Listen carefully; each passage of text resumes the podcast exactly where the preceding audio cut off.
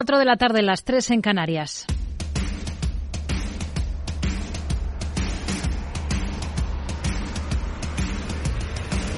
No decida lo que hará el mercado. No se salte las normas de su operativa. No se deje dominar por sus emociones. Mercado Abierto con Rocío Arbiza. Muy buenas tardes. Jornada tranquila en bolsa y de contención de los intereses de los bonos en el mercado de deuda. A la espera de la referencia clave de la semana, que será la intervención del presidente de la Fed mañana y pasado en el Congreso y Senado de Estados Unidos, se impone la cautela. Será una cita clave porque llega después de algunas declaraciones vertidas desde el organismo en las que se sugiere la posibilidad de una pausa en las subidas de tipos y que se confirmen o no esas expectativas será determinante. Lo será porque habla Powell justo en un momento en el que el mercado cuenta con un alza en lo que hasta ahora estimaba el techo de los tipos en la primera potencia económica mundial, a cuenta, como saben, de la persistencia de las tensiones inflacionistas. El caso es que hoy, de momento, cuando ha transcurrido apenas media hora de negociación en Estados Unidos, tenemos tono positivo para los índices de renta variable, discretos los avances en el Dow Jones de apenas el 0,13%, el Nasdaq 100 es el que más repunta, en torno al medio punto porcentual, mientras que en el mercado de deuda el bono a 10 años estadounidense está este lunes por debajo de la cota del 4% y también se relajan los rendimientos de los principales bonos aquí en Europa. Hoy, por cierto, en el viejo continente lo que tenemos sobre la mesa son declaraciones del halcón austriaco del Banco Central Europeo, Robert Holzmann, defiende la necesidad de subidas de 50 puntos básicos en cada una de las cuatro próximas reuniones de la entidad lo que llevaría al 5% el tipo de interés de referencia desde el actual 3%. Esto por un lado. Por otro, la mirada está puesta en China. Han decepcionado las nuevas previsiones de crecimiento avanzadas por las autoridades de Pekín. Se marcan un objetivo de crecimiento este año para el gigante asiático próximo al 5% cuando el mercado contaba por lo menos con un 5,5%. Una estimación que lastra hoy al precio del crudo, pero no ha sido la única decepción. También han defraudado las expectativas eh, las ventas minoristas de la zona euro porque repuntan mucho menos de lo esperado mes a mes en enero y aún están por debajo de los 12 meses anteriores. Esto viene a subrayar la debilidad de la demanda de los consumidores en la eurozona y también la desaceleración económica. Y todo en un día en, el que el foco está puesto en los precios de los alimentos. En Francia el gobierno ha pactado con los supermercados un tope a los productos básicos, aunque con potestad para que sean estos últimos, los supermercados, quienes elaboren el listado de productos incluidos. Bruno Le Maire, ministro de Economía francés. Esta mañana hemos llegado a un acuerdo sobre los precios al consumo que nos permitirá tener los precios más bajos posibles en una serie de productos cotidianos durante un trimestre. Desde el Gobierno, la vicepresidenta segunda y ministra de Trabajo, Yolanda Díaz, aplaude la iniciativa y recuerda que debe ser posible aquí en España. Ese acordo coas grandes distribuidoras que hoxe rubrica Francia, levo falando del dende o mes de agosto, e non somente insisto é posible, xa demostrei que era legal, pero o máis importante é que é imprescindible para que a xente poda eh, vivir un poquinho máis feliz.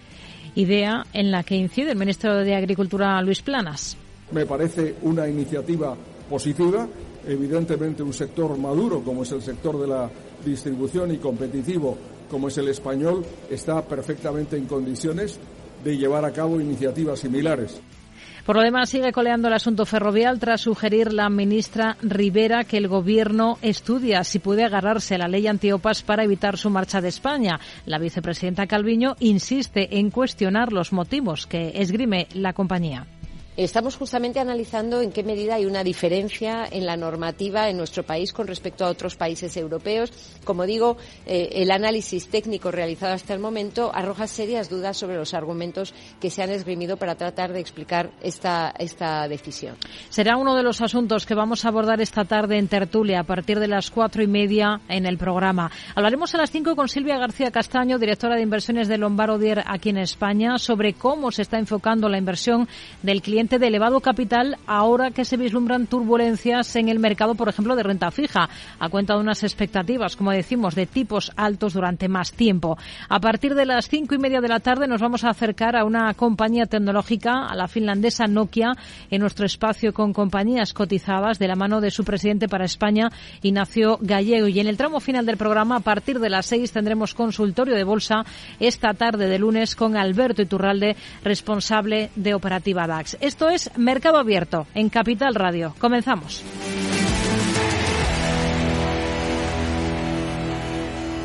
Tardes de Radio y Economía. Mercado Abierto con Rocío Arbiza.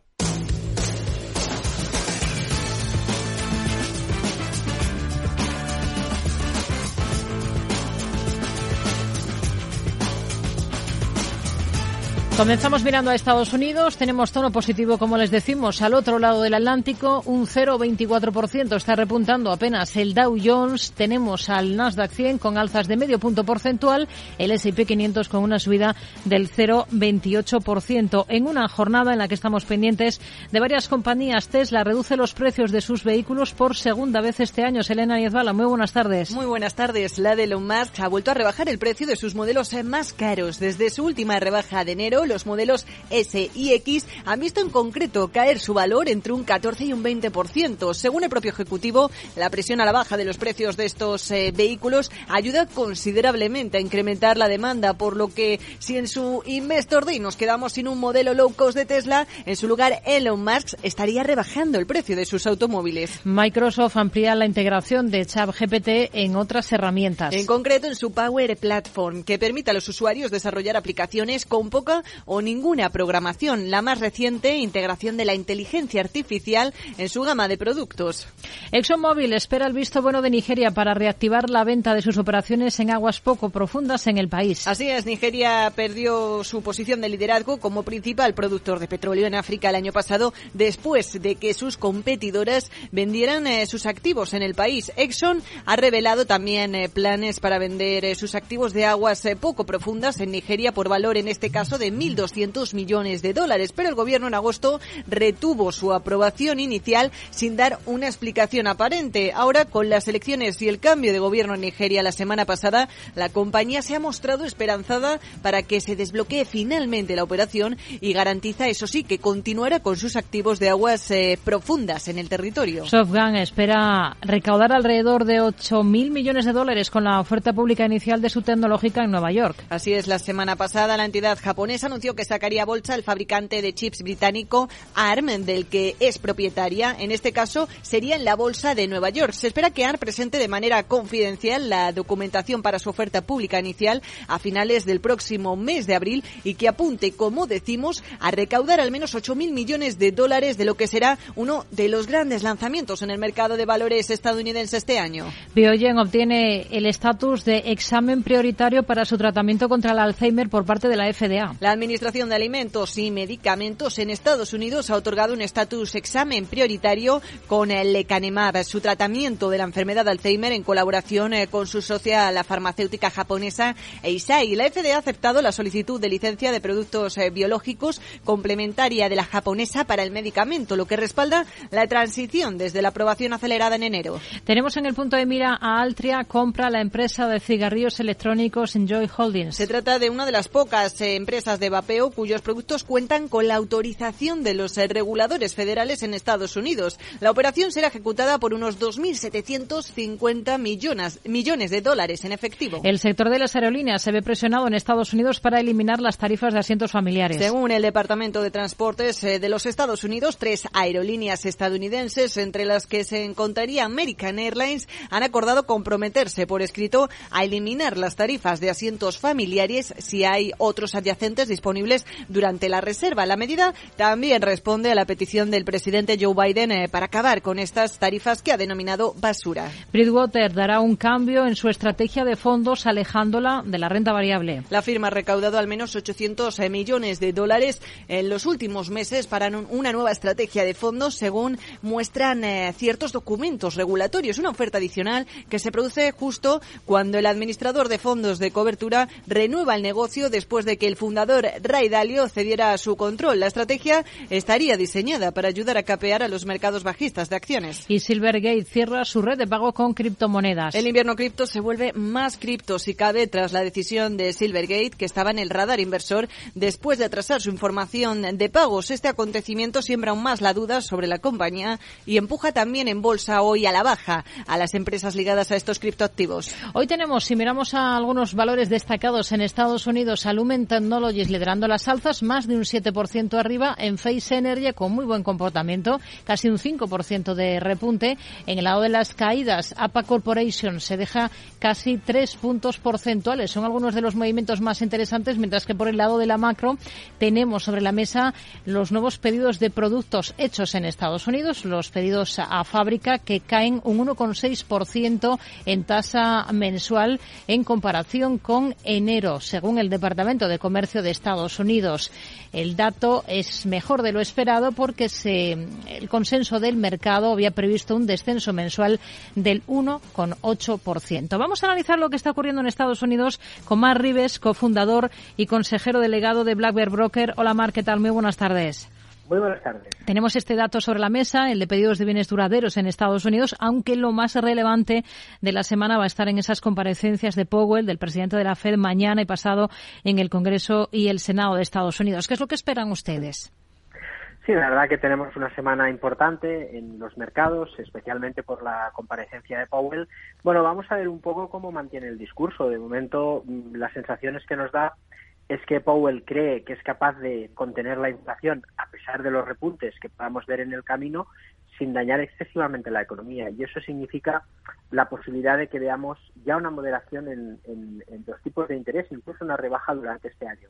Con lo cual, el tono de Powell a la hora de expresarse y de mantener el discurso que viene explicando las últimas semanas va a ser clave para ver si la bolsa está preparada para volver a, un proceso alcista. Hmm. Los estrategas de Morgan Stanley ven un repunte del mercado de valores estadounidense a corto plazo. ¿Ustedes qué es lo que esperan? Sí, la verdad que sí, no solo a medio plazo. Estamos veniendo de indicadores de sentimiento contrario extremadamente negativos. Fíjate si son extremos que no los habíamos visto nunca, al menos desde que se expresan y que esas y que esa sensación no se completa para nada con lo que vemos técnicamente en el mercado y con los datos macroeconómicos. Con lo cual estamos viendo un giro del mercado el mercado está preparado para arrancar en tendencia y si se confirma lo que vimos la semana pasada lo que hemos visto desde otoño del año pasado es un cambio de tendencia primario y eso daría por supuesto a que en eh, Estados Unidos veamos lo que hemos visto en Europa que es volver a la zona de máximos previos a la invasión en Ucrania. Si miramos a, valores protagonistas, vuelve a ser noticia Tesla, ahora porque ha reducido los precios de sus dos vehículos eléctricos más caros en Estados Unidos, unos días después de que su presidente ejecutivo Elon Musk dijese que los recientes recortes de precios en otros modelos habían avivado la demanda. ¿Con qué ojos miran a Tesla como inversión en estos momentos? Sí, la verdad que siempre es muy interesante fijarse en Tesla. La verdad que cuando empezó a caer el año pasado teníamos la mirada puesta a ver si se ponía precio atractivo. No vamos a tomar una decisión de compra por debajo hasta que no la veamos por debajo de los 60 dólares. Llegó a 100, ahora está en 195.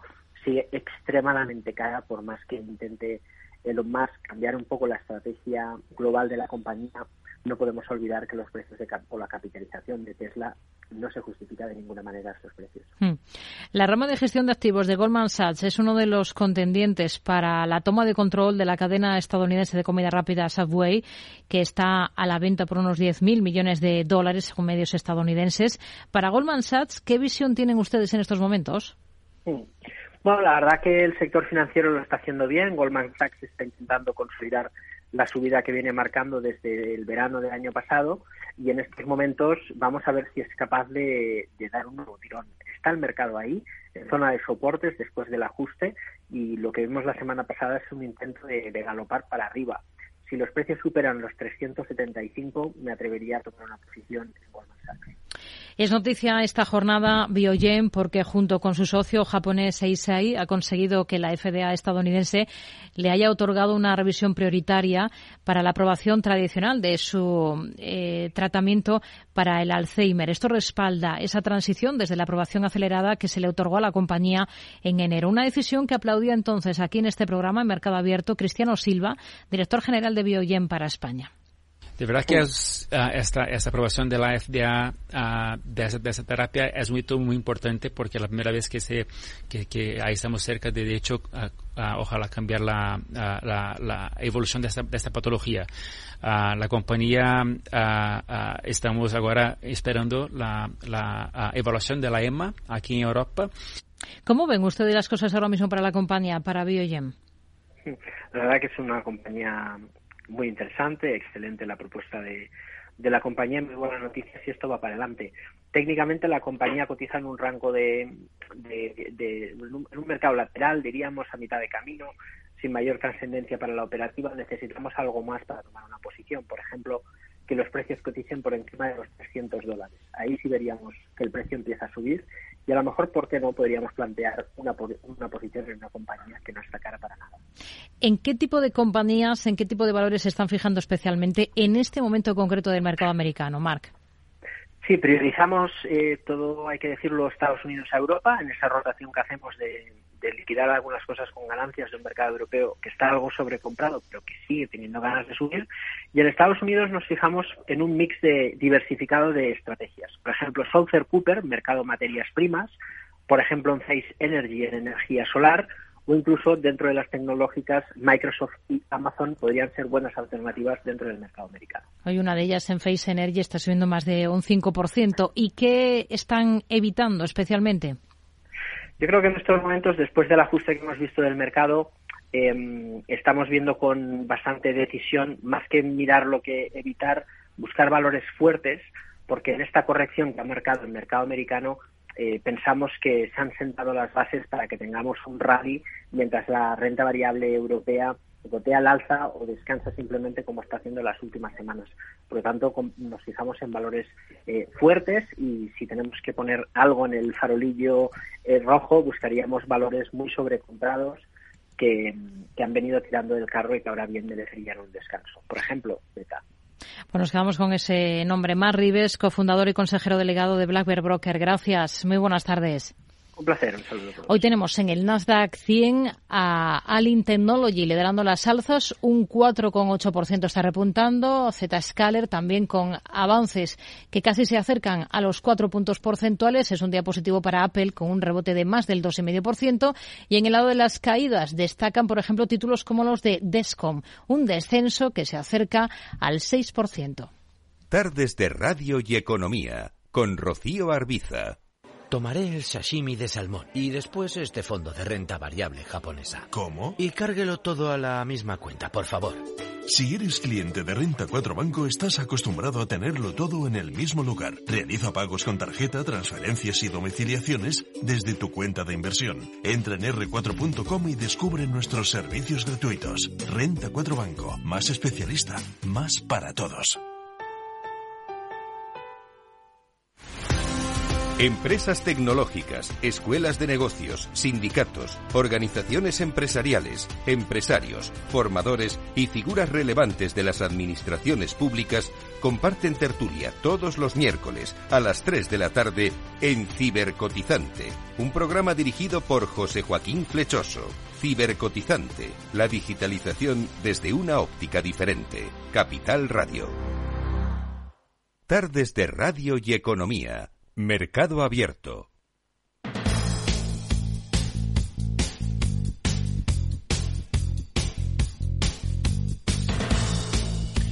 Momento de mirar a la bolsa española. Tenemos en positivo al selectivo, al IBEX 35, con una subida del 0,30% en cotas de 9.491 puntos, mientras seguimos con Ferrovial en el punto de mira Calviño asegura que las razones públicas de la compañía para su marcha no se sostienen. Pedro Díaz, muy buenas tardes. Buenas tardes. Sigue el enfado del Ejecutivo por ese traslado. Aunque la vicepresidenta reconoce que corresponde a la compañía tomar sus decisiones, el Gobierno, que representa el interés general, tiene que analizar también las implicaciones de esa marcha de la compañía.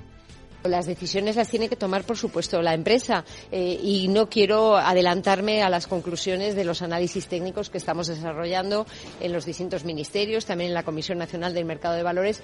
Lo que puedo ya es decir que con la información disponible y los análisis técnicos hasta el momento eh, hay serias dudas con respecto a los argumentos que se han utilizado para tratar de, explicar eh, esta decisión que demuestra una falta total de compromiso con España. Hoy está recortando Ferrovial un 0,66% hasta 27,28 euros. Repsol invertirá más de 909 millones en recomprar el 2,64% de su capital. Desde este lunes y hasta el próximo 31 de julio va a implementar un nuevo programa de recompra de acciones propias por el que se espera hacerse con 35 millones de títulos. El objetivo de este programa es adquirir parte de las acciones propias que se amortizarán con la reducción de capital que anunció hace unas semanas. Bankinter evita emisiones por un volumen equivalente a 200.000 toneladas toneladas de CO2 por sus bonos verdes en el último año. Los activos de la cartera de préstamos verdes elegibles de Bank Inter es de 750 millones de euros. De ellos, un 95% corresponden a proyectos de energías renovables y el resto financiación de edificios verdes. Enagas firma con los operadores gasistas de Portugal y Francia impulsar el transporte de hidrógeno en la red. Su consejero delegado Arturo Gonzalo ha señalado que la colaboración también en el ámbito de, la innovación es, dice, crucial para el desarrollo de la infraestructura de gases renovables en Europa. Miramos a Urba, se alía con la estadounidense ICOM acuerdo estratégico con la compañía estadounidense de ingeniería y arquitectura para desarrollar proyectos de hidrógeno verde, amoníaco verde y combustibles sostenibles que apoyen a la transición energética global. La compañía española pretende convertirse así en un actor clave en la transición energética global. Técnicas Reunidas lanza TAC para impulsar tecnologías capaces de reducir en un 52% las emisiones mundiales. La compañía ya está en proyectos de transición energética, tales como los de hidrógeno y derivados, economía circular circular y biocombustibles y de captura, uso y secuestro de carbono. Sin embargo, ahora con este nuevo proyecto pretende enfocarse en servicios, en otros mercados en crecimiento y en nuevas industrias. Y Esquirrel Media espera disparar un 350% su beneficio en dos años. Hasta los 42,2 millones de euros, gracias a su nuevo plan estratégico para este año y el que viene, que ha presentado este lunes ante la Comisión Nacional del Mercado de, de Valores. La compañía confía en una mayor internacionalización y monetización de su área de contenido. Hoy tenemos en el IBEX 35 a Melia destacando en positivo, sube un 2,5%, Merlin Properties también rebota con fuerza, lo mismo que el Sabadell por encima de los dos puntos porcentuales, mientras que en el lado de las caídas destaca Grifols con un descenso superior al 3%, lo mismo que, que Acciona Energías Renovables. Vamos a analizar lo más interesante, vamos a detenernos en algunos de estos protagonistas de la mano de Álvaro Blasco, socio director de Atele Capital. Hola Álvaro, ¿qué tal? Muy buenas tardes. Muy buenas tardes. Bueno, tenemos al IBEX 35 en positivo, intentando además eh, acercarse a esa cota de los 9.500 puntos. ¿Qué es lo que está apoyando este comportamiento del IBEX?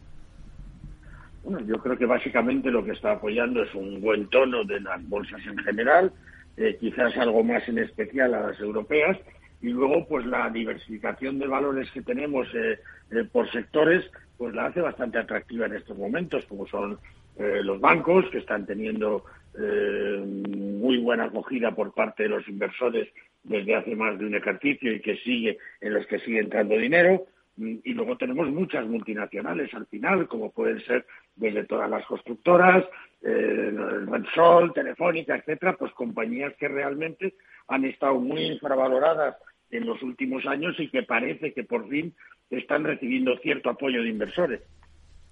Caso Ferrovial sigue dando que hablar. Ahora se está comentando mucho eh, sobre si el Gobierno puede actuar en el marco de la ley antiopas establecida por, el Ejecutivo en esta última crisis para proteger a las compañías eh, españolas. Se estudia si hay manera de actuar por esta vía para intentar que la empresa se quede en España. No sé si le sorprende o le ven sentido a esta opción. Bueno, yo la verdad es que no voy a juzgar lo que hace el gobierno o quiere hacer el gobierno, ¿no? Yo lo que sí pienso es que el caso ferrovial eh, tiene detrás una serie de temas con los quizás en los que quizás no se ha profundizado demasiado y lo que creo que tiene que hacer la autoridad en estos momentos es buscar qué soluciones pueda dar no a Ferrovial sino a las empresas españolas en, en general para que no tengan que pensar o abordar la posibilidad de un cambio de sede social pero vamos yo creo que esto no va más allá que lo que es Ferrovial se debe a sus es una empresa privada se debe a sus accionistas y por lo tanto si los accionistas lo aprueban eh, pues yo creo que no hay nada que decir. Tenemos a Repsol en el punto de mira por esa inversión de más de 900 millones de euros que va a hacer en recomprar hasta el 2,64% de su capital. ¿Qué visión tienen en estos momentos para la compañía petrolera? Bueno, la verdad es que la visión es muy positiva. Primero porque los precios del crudo pensamos eh, que se van a mantener altos a lo largo de todo este eh, ejercicio eh, segundo, porque la compañía está haciendo importantes inversiones y esfuerzos para diversificar sus áreas de negocio y de, hecho está entrando con una parte de sus inversiones en energías limpias, que yo creo que es importante para, para su futuro. tercero, la compañía no está muy endeudada, yo creo que todo lo contrario, y por lo tanto yo creo que estas noticias de un buen dividendo por un lado, más una importante recompra de acciones, que es otra forma de cobrar eh, dividendo y ganar valor el accionista, pues yo lo veo muy positivo. O sea que yo creo que la compañía vale la pena estar en ella en estos momentos. SACIR, por técnico parece que pone rumbo a máximos de 2014. ¿Ustedes hasta qué punto son optimistas ahora con la compañía? Bueno, la verdad es que SACIR hace bastante más de un año que estamos eh, eh, nosotros recomendando estar en la compañía y lo estamos recomendando porque sus fundamentales han ido mejorando. muchas de las eh, dudas que teníamos de litigios eh, que tenía SACIR a lo largo del mundo, pues estaban todavía eh, poco maduros. Yo creo que hoy ya tenemos muchísima más visibilidad en este aspecto y luego estamos viendo que SACIR se está, está posibilitando la contratación de obras a lo largo del mundo y tiene una cartera de pedidos muy importante. Por lo tanto, seguimos siendo compañías positivos con, con SACIR. indudablemente nosotros no seguimos excesivamente de cerca el tema técnico, pero como estabas comentando, pues por análisis técnico, la verdad, está en un momento que puede ser muy importante eh, para la compañía para romper al alza niveles. ArcelorMittal y Acerinox, eh, el nuevo objetivo de crecimiento económico de China de un 5% frente al 5,5% que estaba mm, esperando el mercado, pues parece que enfría un poco los ánimos sobre un sector cíclico como este, como es el sector del acero. ¿Ustedes tendrían en cartera ahora mismo valores como este, como ArcelorMittal o Acerinox, o estarían al margen? Pues la verdad es que siempre los hemos tenido en cartera, pensamos que siguen siendo eh, compañías interesantes, pero bueno, este ejercicio es complicado para la una y para la otra. Eh, por un lado, porque no estamos eh, ante unas posibilidades de crecimiento mundial excesivamente importantes, sí sólidas, pero no tan importantes como podíamos esperar que necesitan compañías eh, como estas y por lo tanto pues quizás sea un momento pues para aquel que tiene acciones de una o de otra mantener pero a la hora de entrar pues quizás fuese más prudente esperar un poco porque es posible que veamos una cierta flexión en las cotizaciones ¿no? por otro lado pues estamos eh, viendo y es comunicado por las propias compañías eh, que sus clientes están eh, y ellos mismos están ajustando stocks y por lo tanto, bueno, pues la producción algo se puede resentir, ¿no? O sea que, como digo yo, sería algo prudente en estos momentos con ambas compañías. Sector financiero. Hoy tenemos repuntando sobre todo al Sabadell por encima del 2%, pero también vemos a Unicaja o al Santander con muy buen tono, lo mismo que Bank Inter. ¿Hasta cuándo piensa que puede aguantar la banca, el sector, sin remunerar los eh, depósitos aquí en España de una manera mucho más eh, generosa, acorde con esas subidas de tipos que estamos viendo del Banco Central Europeo y hasta qué punto em, hacerlo podría pasar factura a, la rentabilidad del sector. Bueno, yo creo que mm, al menos las entidades más sólidas o más grandes de nuestro sector financiero eh, tienen mucha liquidez, el crédito no está creciendo eh, como podíamos esperar, de forma significativa. Eh, con la actual situación de tipos, eh, pues hemos visto que hoy vamos a seguir viendo que cada vez empresas o, particulares que tengan que endeudarse, pues se lo van a pensar mucho más y pueden retrasar algunas inversiones. Los bancos tienen muchísima liquidez todavía. Hemos visto grandes devoluciones al Banco Central Europeo y aún así siguen teniendo mucha liquidez.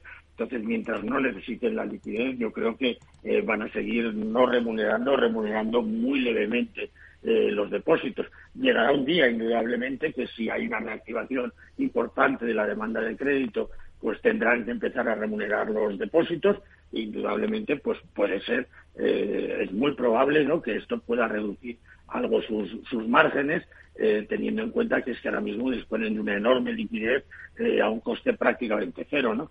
Por lo tanto, yo creo que van a tardar todavía muchas entidades en elevar de forma significativa la remuneración de los depósitos. Una cosa más, Melia, hoy es el título que mejor tono está registrando en el IBEX, un 2,5% arriba. Em, ¿Cuál es el escenario con el que trabajan ustedes para la hotelera? Pues la verdad es que después de un escenario bastante prudente que teníamos con la compañía, lo que sí estamos viendo es que creemos que el ejercicio de 2023 va a ser muy sólido. Eh, estamos viendo eh, que está, siguen elevándose los niveles de ocupación, estamos viendo que se están pudiendo mantener buenos precios en lo que son las, las pernoctaciones y por lo tanto pues yo creo que eh, dada la demanda que hay eh, en estos momentos tanto del sector eh, digamos de empresas como sobre todo del sector turístico la compañía puede tener un escenario francamente bueno para para este ejercicio. Habría que empezar también a ser prudente porque la compañía ha subido mucho en los últimos tiempos. Álvaro Blasco socio director de Atelecapital gracias. Muy buenas tardes. A vosotros buenas tardes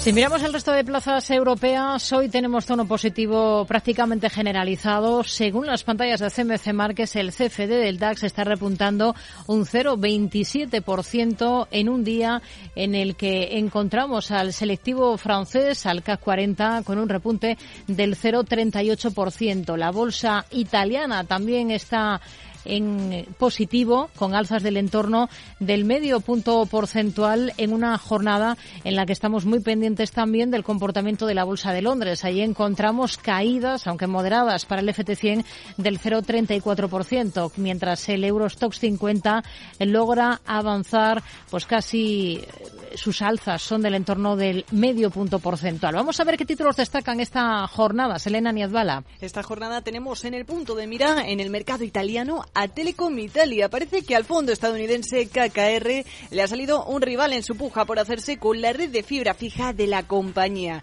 El banco público italiano Casa Depositi e Prestiti, asimilable al ICO español, ha lanzado junto con la firma de inversión australiana una oferta de adquisición sobre los activos de la red fija de la italiana. Ambas ofertas valorarían esta parte del negocio de Telecom Italia entre los 18.000 y los 20.000 millones eh, de euros, incluida su deuda.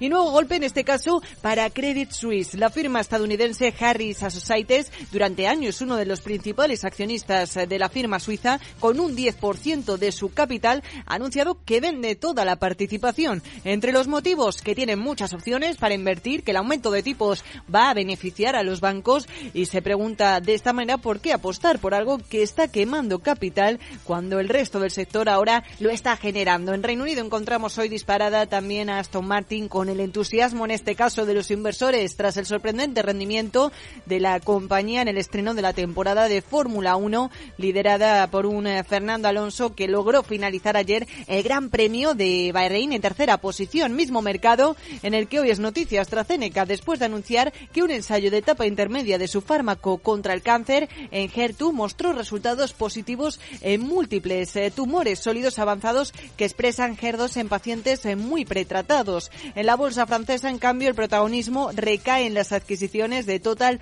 Energy. La petrolera se ha hecho con el eh, productor de biogás Polska Grupa, así como con algunos proyectos de energía solar en el país y también en Alstom, que ha conseguido un contrato para instalar en este caso un sistema ferroviario integrado en Filipinas entre el área metropolitana de Manila y otras zonas periurbanas de Luzón, que representará unos 1.100 millones de euros. Por su parte, Shell, Petrobras y Chevron participarán en la subasta de bloques de exploración de petróleo en alta mar en Guyana, que ofrece hasta 14 bloques en alta mar, un movimiento para acelerar el desarrollo económico y reducir así el dominio de un consorcio liderado en este caso por ExxonMobil en su sector petrolero.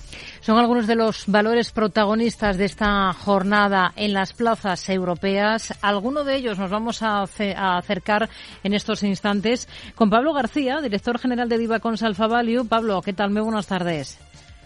Hola, buenas tardes, Rocío. Bueno, es una jornada en Europa de avances moderados para los índices, mientras estamos a la espera de lo más interesante de la semana, que será escuchar a Powell mañana, ¿no? Bueno, siempre es interesante escuchar a Powell y a la señora Lagarde. Lo que no tengo tan claro es que vaya a cambiar el sesgo del mercado y que tampoco creo que vaya a cambiar el, el, sesgo de sus mensajes, que siguen siendo claramente orientados a controlar la inflación, algo que de momento no están haciendo, que el proceso de desinflación todavía no está cogiendo un rumbo, eh, desde luego, muy marcado, sobre todo en los últimos dos meses, y que, sin embargo, el mercado, pues parece, sobre todo en Europa, que ha cogido una confianza extraordinaria a pesar de las próximas subidas de tipos, que en Europa está claro que serán 50 puntos y que posiblemente en Estados Unidos hay ya un tercio del mercado que espera también un incremento de 50 puntos este mes. Mm.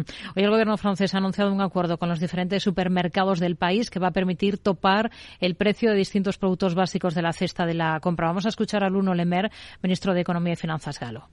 Nous avons trouvé ce matin un accord esta mañana hemos llegado a un acuerdo sobre los precios al consumo que nos permitirá tener los precios más bajos posibles en una serie de productos cotidianos durante un trimestre. Ya lo intentó en diciembre el Gobierno, la creación de una cesta de la compra común con precios regulados para todos los grupos, pero la mayoría se negó y ahora la alternativa es que cada uno de estos grupos de distribución presente su propia opción, su propia cesta. Carrefour, eh, esta jornada estaba durante buena parte de la jornada mm, entre los peores en la bolsa francesa. Hoy eh, ahora mismo las caídas son bastante más moderadas, del entorno del 0,30%. ¿Cuál es el escenario con el que trabaja para una compañía como esta, para Carrefour? Bueno, la verdad es que tenemos una recomendación positiva de, añadir eh, con un potencial a seis meses de más del 30%. Hay que reconocer el buen cierre del ejercicio 2022, cuyas ventas subieron un 8,5%. Life for Like no está nada mal, francamente nada mal, con una buena evolución en Francia y sobre todo muy bien en Latinoamérica. Y es que el incremento de los precios de, los insumos se ha visto más que compensado con las subidas de precios finales, ese pricing power que tanto desean las compañías de, distribución.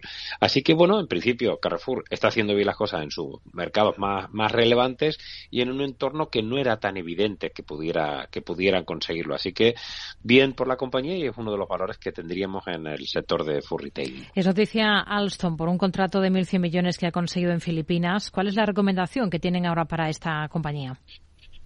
Bueno, también es positiva y además eh, en este caso es, un nuevo contrato más, ¿no? la especialización en todo el tema de sistemas ferroviarios, ¿no? Este, en concreto, este acuerdo es un consorcio liderado por Alstom, que está participado también por Colas Rail, y que intenta integrar el norte y el sur de, Filipinas. Estamos hablando de 1.100 millones de, euros, buenos contratos, buena gestión eh, por parte de Alstom y seguimos teniendo una recomendación compradora. Y para Total Energies, eh, ¿qué puede suponer esa compra del principal productor de biogás de Polonia que ha anunciado la compañía?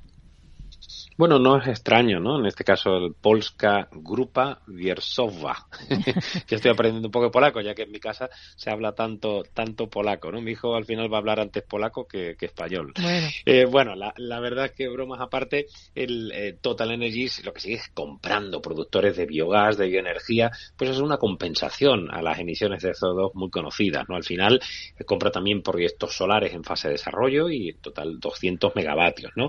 Es un, un digamos, un, punto más, un grano más en ese afán comprador, pero también incluso ese desarrollo que están teniendo a nivel, a nivel corporativo todas las compañías, de, digamos, de las antiguas eh, energías sucias. Hmm. Bueno, ¿qué me dice de Aston Martin? Está disparada en bolsa, em, se deja llevar, parece, por ese entusiasmo que han generado los ecos de ese rendimiento del coche en su estreno de la temporada de Fórmula 1, ¿no? De la mano de Fernando Alonso. ¿Les convence el valor más allá de esto? Bueno, el valor quizá no tanto. Nos convence más Fernando Alonso. Yo venía aquí para donde vive, porque además Fernando Alonso hace ya casi un año que se ha venido a vivir aquí a, aquí a Mónaco eh, y lo escuchaba por la, por la radio. A ver, es extraordinario, aparte de lo que ha conseguido nuestro querido compatriota. Pero, hombre, está subiendo un 15% prácticamente. Eh, Aston Martin lleva casi un más 80% en el año. Entonces, a pesar de que, que bueno, este tercer puesto de Fernando Alonso es muy interesante, la verdad es que todo el sector lo está haciendo especialmente bien y se nos antoja un poco eh, excesivo este, este entusiasmo, que no solo sea por nuestro asturiano de pro, sino porque, bueno, no, no creo que vaya a cambiar mucho las cuentas de Aston Martin. ¿eh? ¿Qué, ¿Qué, más cosas ve en el sector automovilístico con mejores ojos ahora que tenemos separada de momento esa prohibición europea de venta de vehículos de combustión eh, para el año 2035? Bueno, la verdad es que lo, de Alemania es bastante curioso, ¿no? Porque parece que, no sirven de nada los acuerdos y algunos países como Alemania hacen de su capa un sario, porque esto de, bueno, frenar la prohibición de la, los coches de combustión en la Unión Europea para 2035 choca un poco, ¿no? En cualquier caso, el sector autos para mí es la mayor sorpresa del año con un más 24%, es decir, estamos hablando del mejor performance de toda Europa, cuando precisamente esas subidas de tipos que hablamos antes de, del señor Powell y la señora Lagarde podían frenar el consumo cíclico. Y hemos explicado muchas veces que cuando las cosas se ponen complicadas y el Euribor se va al, por arriba del 2,5%, es normal que retraigamos un poco de consumo del cambiar el coche, por ejemplo. Pues desde luego esto no está funcionando. La gente está muy optimista con, con el señor, con el sector eh, autos y lo vimos incluso con las subidas de guías de eh, apoteósico viernes de Volkswagen subiendo en torno al 11%. Quizás excesivo, hay mucho optimismo. Tenemos dos compañías en la cartera modelo, Stellantis y Renault, que también están funcionando muy bien. Pablo García, director general de Divacons Alfa Value. Gracias por su análisis con nosotros. Muy buenas tardes. Buenas tardes. Tardes de Radio y Economía. Mercado Abierto. ¿Qué es ir más allá? Con Arval podrás llegar donde te propongas de la forma más sostenible y asegurar un mundo mejor contribuyendo a la seguridad en carretera, al futuro de las ciudades y a la calidad de vida. Ser responsable sin tener miedo al liderar el cambio. Arval, la transición energética arranca aquí. Más información en arval.es. ¿Sabes cuál es el mejor dial para escuchar Capital Radio? Tu móvil. Ya tienes disponibles las versiones de iOS y Android de Capital Radio. Y si quieres escucharlas en tu coche, lo tienes muy fácil. Empareja el Bluetooth de tu coche con tu móvil o tableta, entra en la app de Capital Radio y ya lo tienes. Escucha Capital Radio en digital. Y si te preguntan qué escuchas, no lo dudes. Capital Radio.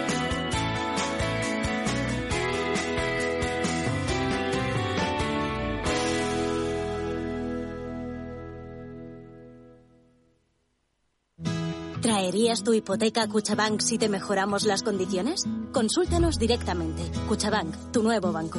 Más info en cuchabank.es.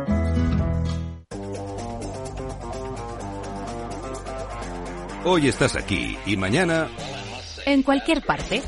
Llega a Capital Radio el primer programa sobre el metaverso de la radio. Todos los lunes a las dos y media de la tarde nos desplazamos por las ondas a diferentes universos con Selena Niezbala y el equipo de la Frontera VR. Sintoniza Metaverso en la Frontera y teletranspórtate con nosotros. Todos los lunes de 11 a 12 de la mañana en Capital Radio tienes una cita con Rock and Talent. Un programa diferente que combina el talento con las canciones de rock más inspiradoras. De la mano de Paloma Orozco conocerás gente emprendedora, las startups más novedosas y las ideas más originales del mundo de la gestión. Rock and Talent. Los lunes nunca fueron tan sorprendentes.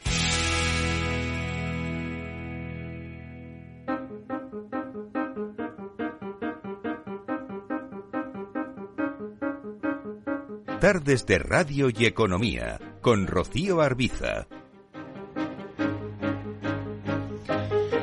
Abrimos tertulia económica en este programa en Mercado Abierto en Capital Radio. Tarde de lunes está con nosotros en esta tertulia Miguel Ángel Robles, CEO de Business Plus. Hola Miguel Ángel, muy buenas tardes. Buenas tardes. Nos acompaña también Miguel Córdoba, profesor de Economía y Finanzas de la CEU San Pablo. Miguel, muy buenas tardes, bienvenido. Buenas tardes, Rocío. Mucho gusto estar con vosotros. Y también eh, está para participar en esta tertulia dispuesto Javier Domínguez, gestor de Aurigabonos. Hola, Javier. Muy buenas tardes. Hola, buenas tardes, Rocío. ¿Qué tal? Bueno, tenemos varios asuntos interesantes de los que hablar. Desde luego tenemos que comenzar por el que viene siendo el asunto empresarial de la última semana, porque sigue coleando el tema de Ferrovial. Eh, no ha pasado ni una semana desde su anuncio de traslado de sede a Holanda y se estudia incluso si se puede invocar la ley antiopas que se puso en marcha a raíz de la crisis tras la pandemia. El enfado del Ejecutivo es eh, mayúsculo con, la compañía. Prácticamente a estas alturas se ha analizado ya el tema desde todos los ángulos posibles, pero seguro que queda alguno eh, sin escudriñar. ¿Cuáles serían sus reflexiones, Miguel Ángel? Bueno, más allá de todo lo que ya se ha vertido en prensa y se ha comentado sobre este tema, pues a mí hay uno que me preocupa y yo creo que es hacia el futuro, que es qué papel va a jugar Europa de aquí en adelante, ¿no? Si no tenemos una armonización fiscal, si en realidad las reglamentaciones y todo lo que tiene que ver con la normativa eh, lleva o puede llevar a que dentro de la Unión Europea haya saltos de empresas de países a países porque tengan pues diferentes circunstancias en las que puedan eh, tener su acción, su radio de acción, pues evidentemente eso para mí lo que significa es un grandísimo fracaso de Europa. La Unión Europea, la Unión Económica, no ha acabado de, consumarse de una manera fehaciente y, por lo tanto, pues esto que puede pasar, eh, ya está pasando también en el interior de nuestro país con los saltos que hay empresas entre territorios, pues imaginémonos lo que puede suponer a nivel europeo. Es evidente que para mí lo principal ahora, ya visto toda la polémica y fuera de la polémica que ha habido eh, en el país y a ver qué es lo que pasa ahora, si le sancionan o no sancionan a esta compañía, si le quitan ayudas o no. Para mí el principal el escollo que hay es hacia el futuro y ver que, que Europa pues al final va a perder fuerza y peso si sigue pasando estas cosas dentro del territorio europeo. Bueno, vamos a escuchar a la vicepresidenta económica Nadia Calviño, que hoy ha vuelto a hablar de este asunto, de este tema de Ferrovial. Y en estos días estamos analizando con detalle los distintos argumentos, las implicaciones y la, información disponible hasta el momento y los análisis técnicos lo que arrojan son serias dudas sobre los argumentos que se han esgrimido públicamente para tratar de explicar esta decisión que no compartimos y que además demuestra una falta total de compromiso con España. Miguel, ¿cuál es su visión?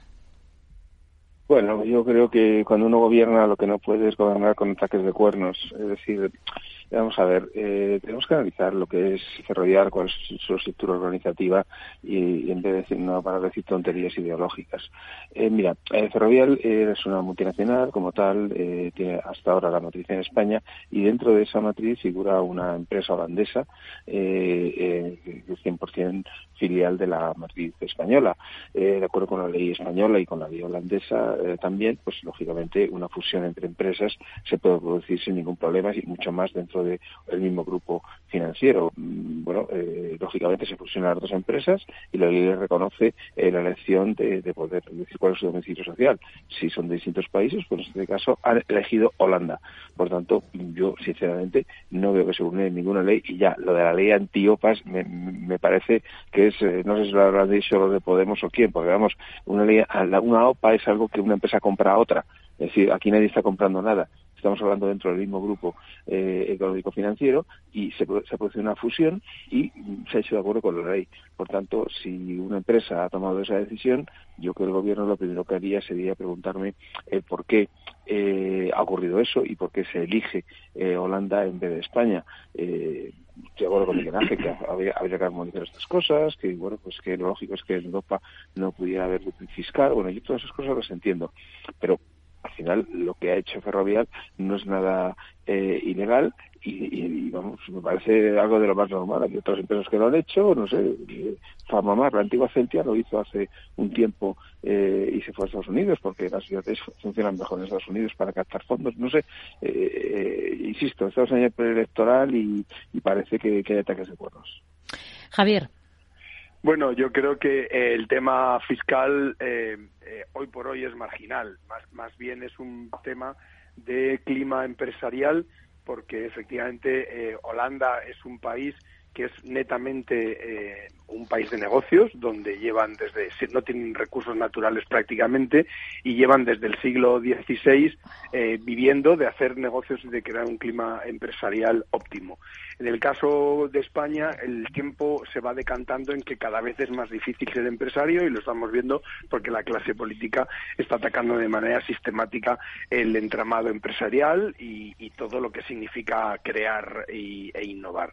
Entonces, eh, digo, en ese territorio. Entonces, si hay que buscar em, em, cuáles son las ventajas de irse a Holanda, claramente, primero, no hay nada porque estamos dentro del mismo mercado en la Unión Europea, hay libre transmisión, libre transferencia de fondos y de, y de empresas y además las empresas pertenecen a los accionistas, son los accionistas donde eligen.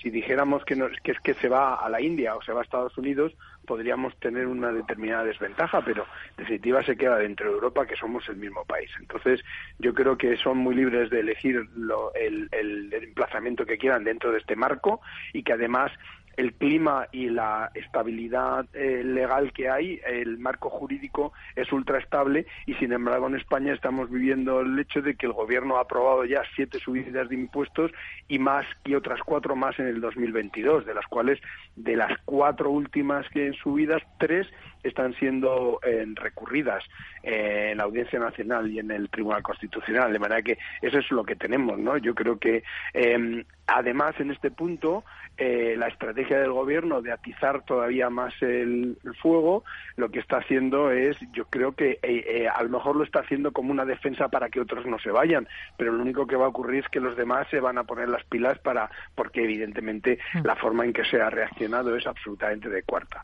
Y no solo eso, sino que además el señor Sánchez tiene una apuesta muy concreta que a todos nos ha hecho evidente de que la, presidencia de la Comunidad Económica Europea en el segundo semestre de este año y directamente está haciendo campaña viajando a, los, a las plazas y en cada plaza donde viaja, en la rueda de prensa se mete con Ferrovial por cambiarse a una a un vecino, de manera que creo que están haciendo un juego un poco extraño. Hmm.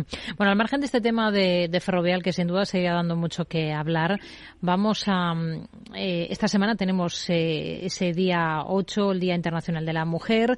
El Consejo de Ministros va a aprobar mañana martes la tramitación de la Ley de Representación Paritaria de Mujeres y Hombres en órganos de decisión, entre ellos el propio Consejo de Ministros y los consejos de administración de, las grandes empresas. Mm, ha hablado también la vicepresidenta económica Nadia Calviño de este asunto. Vamos a escucharla. Lo que estamos haciendo es adelantar e ir más allá de lo que nos exige esa directiva, porque creo que no tenemos tiempo que perder. España ha avanzado mucho y es un ejemplo en términos de igualdad de género, pero todavía queda mucho camino por delante y lo que queremos es, eh, antes del final de la legislatura, tener una normativa que nos permita garantizar que la participación paritaria de las mujeres no va a ser solo una aspiración, un deseo o fruto de la voluntad de uno u otro gobierno, sino una obligación establecida por la ley para que podamos seguir avanzando de manera decidida en el ámbito de la igualdad de género. Miguel Ángel, adelantarse a lo que exige Europa e ir más allá, dice la vicepresidenta. Bueno, volvemos un poco pues a lo que exige Europa. Europa no exige lo que se está planteando en este país en estos momentos, ¿vale? Yo creo que es evidente que se tiene que seguir haciendo pues un hecho de discriminación positiva a favor de la mujer porque obviamente todavía la igualdad no es un hecho real Ahora bien, hay ciertas cosas en la intromisión en el ámbito privado que a mí desde luego pues no me gusta. Políticamente, si se quiere tomar la decisión política y se aprueba en un Congreso de los Diputados que los diputados eh, y diputadas sean parietarios o que el Consejo de Ministros sea paritario, me parece perfecto. A mí que en los consejos de administración de grandes empresas, por obligación legal, eh, tenga que existir esa paridad, pues la verdad es que es un tema que me va que va contra los principios básicos eh, de la libertad de las personas, ¿no? Y de la libertad de mercado. Por lo tanto, volvemos otra vez a una intromisión necesaria en el ámbito privado de lo público. Cierto es que se pueden tomar medidas y que se deben de tomar medidas. Eh, otra cosa es tener que regular que el 40% de las directivas o directivos de las grandes empresas resulte que tengan que ser mujeres sin pensar ni en meritocracia ni pensar en ninguna otra cosa, sino nada más que porque sí, ¿no? Entonces, bueno, pues como siempre creo que es pasarse de, la rosca, ¿no? Y, y, bueno, pues en el ámbito público que hagan lo que les parezca oportuno, pero en el privado no se entrometan tanto. Miguel. Pues sí, la verdad es que estamos en año preelectoral y el señor González, perdón, Sánchez, pues está, está en las suyas. O sea, está está haciendo cosas que no, además que no tienen sentido, que incluso serían incluso, incluso anticonstitucionales en el, ámbito privado. Eh, vamos a ver, eh, eh, no puede ir por delante de Europa cuando España ha estado sistemáticamente durante muchísimas décadas, debido a la dictadura franquista, muy por detrás. Es decir, durante los últimos 100 años en Europa, en Estados Unidos, las mujeres se desarrollaron profesionalmente y, realmente pues, pues, pues, hicieron una evolución lógica que, que, al final ha llevado a que estén incluso por encima del 50% en, en, en cargos públicos, perdón, en cargos privados, incluso en cargos públicos. 54% de las americanas son CEOs o son CFOs, etcétera, y en, en, los países nórdicos más del 60% eh, ocupan los cargos públicos, por tanto, pero sí algo natural, de acuerdo con 100 años de desarrollo. Eh, en España, eh, las mujeres que ni trabajaban, o sea, en la época de Franco, la arte franquista eh, eh, hacía que, fueran amas de casa y que no trabajaran. Entonces, eh, al final, empezaron en el año 1995 a incorporarse ya de una manera masiva al trabajo hasta el año 2005. Pasaron de 3 a 8,2 millones de mujeres en ese, esa década. 2005 es hace 18 años. O sea, lo que no puedes pretender es recuperar 100 años en 18 y encima decir que te pones a la cabeza de Europa eh, por, ley, porque el 40% de los cargos en las empresas privadas tienen que ser mujeres. Oiga, mire usted, si es que eh, eh, las mujeres no estudiaban antes. O sea, no puede ser que en un plazo tan corto consigas esa paridad que, que, tú estás buscando. Hay que darle tiempo al tiempo, un par de generaciones. Yo creo que para el 2040, 2050 se ha producido de forma natural pero pero vamos no no no no no pues se puede hacer eh, por decreto ley es que yo de verdad que, que esto cada vez se parece más a la Unión Soviética ha hablado de este asunto el líder de la oposición, Alberto Núñez Feijóo. Dice que la paridad le gusta, pero pide a Sánchez que se le aplique.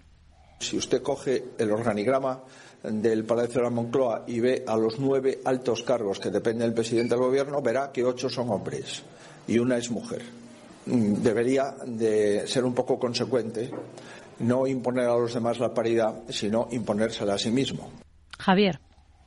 Sí, eh, aquí eh, seguimos con los vicios privados y públicas virtudes, ¿no? El señor Sánchez pues efectivamente yo creo que aprovechando esta circunstancia y para contarle que se hable de ello, pues lógicamente coge la, eh, el, el, acuerdo que hubo en la Comisión Europea a finales del año pasado del 40% de, no se habla en concreto de mujeres, sino del el sexo menos eh, representado y en definitiva pues le da una vuelta, teniendo en cuenta que el 8M lo tenemos a la vuelta de la esquina, pues aprovecha esta circunstancia y ya está. Pero es verdad que luego la realidad, y volvíamos al caso de lo de ferrovial, es decir, este se está creando un clima asfixiante en, en las empresas donde cada día nos sacan una nueva norma, ¿no? Esto y combinado con la ley trans, pues efectivamente a lo mejor eh, lo que tiene que hacer las empresas es em, e ir solicitando cambio de sexo para ver si se van equiparando o no. Me parece una butad más del señor Sánchez. Una pincelada sobre lo que ha ocurrido hoy en Francia. Acuerdo del gobierno francés con los grandes supermercados para topar los precios de los alimentos eh, básicos. Van a ser los propios eh, supermercados los que puedan configurar esa cesta de productos. No sé qué les parece la medida en comparación con lo que se ha hecho aquí en España, que ha sido bajar el IVA de algunos eh, productos básicos de la cesta de la compra. Miguel Ángel.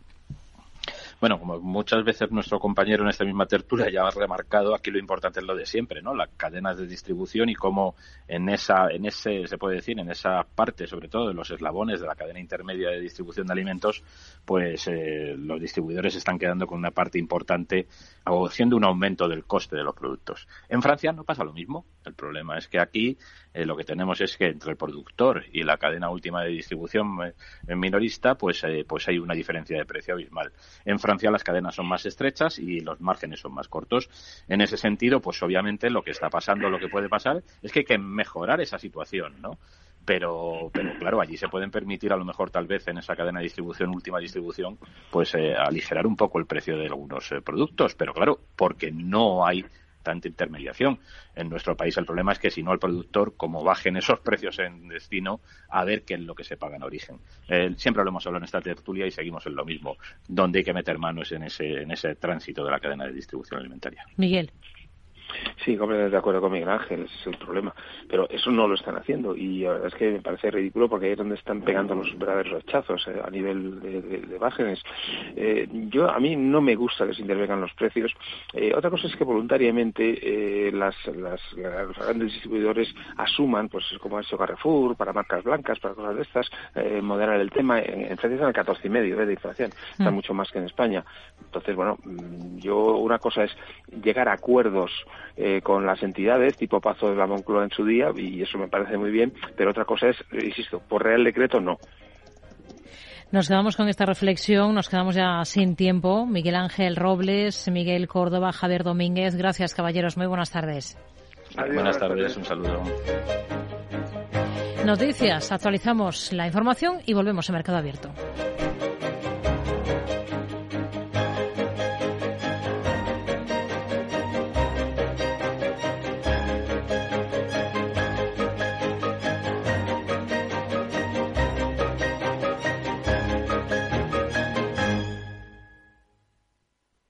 Mercado Abierto con Rocío Arbiza. Invertir en acciones y ETFs con XTB tiene muchas ventajas. Ninguna comisión hasta 100.000 euros al mes. La apertura de cuenta es online y dispones de atención al cliente 24 horas al día. Más de 550.000 clientes ya confían en nosotros. Un broker, muchas posibilidades. XTB.com. A partir de 100.000 euros al mes, comisión del 0,2%, mínimo 10 euros. Invertir implica riesgos. Si quieres conocer mejor las empresas con las que trabajas, empieza por Informa. Compruébalo con tres informes gratis, el nuestro para que nos conozcas más y los dos que tú elijas para tu negocio. Solicítalos ya en Informa.es. Informa, líder en información empresarial.